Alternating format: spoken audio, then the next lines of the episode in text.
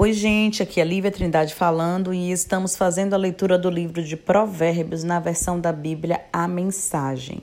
Hoje leremos o capítulo 9, Convite ao banquete, faça sua escolha. A sabedoria construiu e decorou sua casa, que é sustentada por sete vigas bem talhadas. O banquete está pronto para ser servido, a mesa arrumada, o cordeiro assado, vinhos selecionados. A sabedoria deu ordens a seus servos, que foram ao centro da cidade fazer o convite. Vocês inexperientes, que vivem uma vida confusa, venham comigo. Sim, venham ao meu banquete. Preparei uma comida deliciosa: pão tirado do forno, cordeiro assado e vinhos selecionados. Abandonem essa vida confusa. Tenham bom senso. Venham conhecer a vida que faz sentido. Quem discutir com um arrogante será desprezado. Quem tentar repreender seu mau comportamento só terá insulto. Não perca tempo com o zombador. Tudo que vai conseguir é aborrecimento. Mas se corrigir o que tem entendimento, a história será diferente. Ele passará a amá-lo.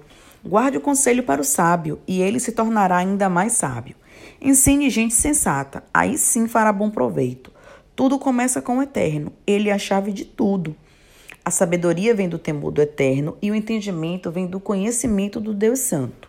Eu, a sabedoria, torno cada momento da sua vida mais, mais proveitoso e cada instante da sua existência valerá a pena. Faça a sua escolha.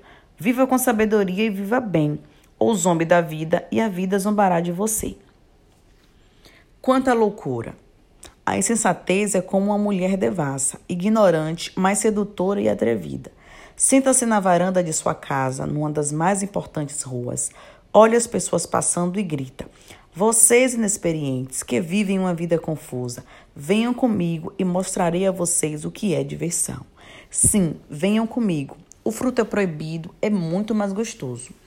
Mas eles nem imaginam que vão entrar numa fria. É uma grande roubada.